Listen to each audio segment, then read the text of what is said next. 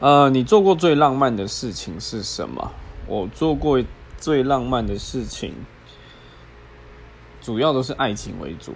然后那时候我在追一个女孩子，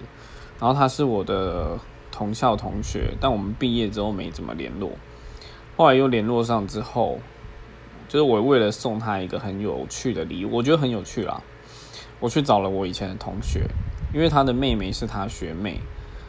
然后我去找我同学的妹妹，跟她拿回一条我们以前学校都会有一条领带，然后那条领带是我喜欢的那女生借给我同学的妹妹，然后我去把它拿回来，包装过后再送还给她，因为她跟我讲说她找那一条领带找了很久，大概是这样吧。